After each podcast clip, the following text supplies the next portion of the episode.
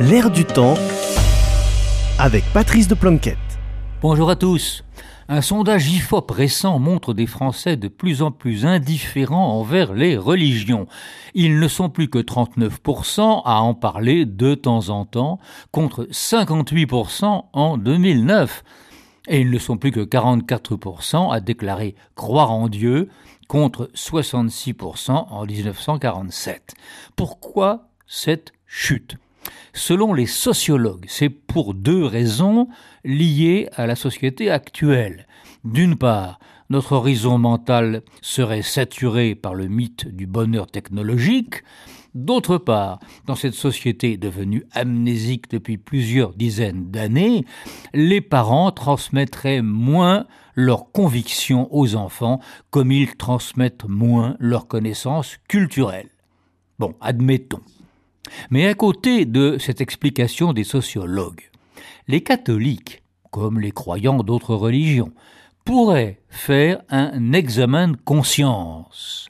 N'ont-ils pas eux aussi une part de responsabilité dans le fait que la majorité des gens d'aujourd'hui trouvent normal de rejeter l'idée de religion et l'idée de Dieu?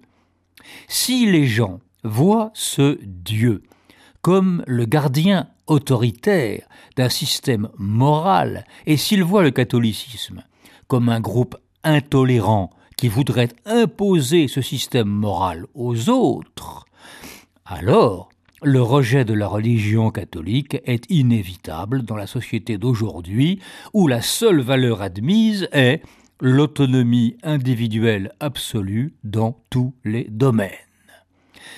Et c'est là que peut résider une responsabilité des catholiques. Que font-ils pour incarner et diffuser par leur exemple une autre idée de Dieu et de leur religion?